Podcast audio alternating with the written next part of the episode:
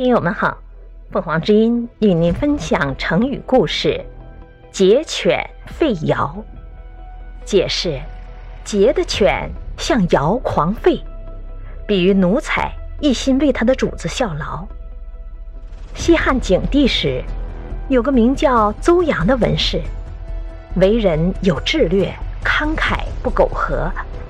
起初，他和文学家梅城等人。都在吴王刘鼻手下做事，因为他们不但有文采，而且也有口才，所以很受器重。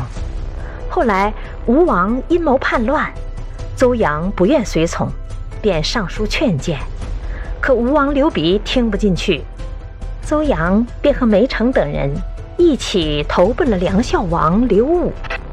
但是梁孝王的心腹公孙轨等人嫉妒邹阳。在梁孝王面前进了不少谗言，梁孝王一怒之下，便将邹阳关进了监狱，准备把他处死。邹阳在狱中上书梁孝王，为自己辩白，这就是流传千古的铭文《狱中上梁王书》。邹阳在信中列举了大量历史上名人。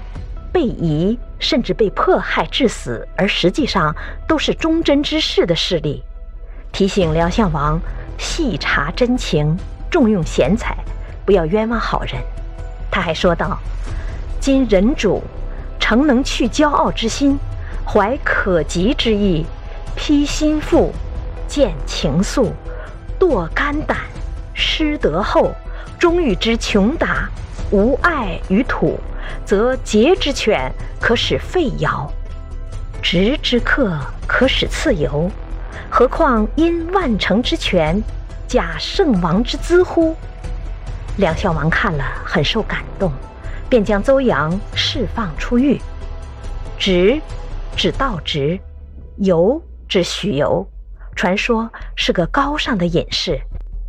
桀之犬可使吠尧，直之客。可使自由，意思是暴君的狗可以听从指使去咬圣王，大道的门客可以去刺杀高尚的人。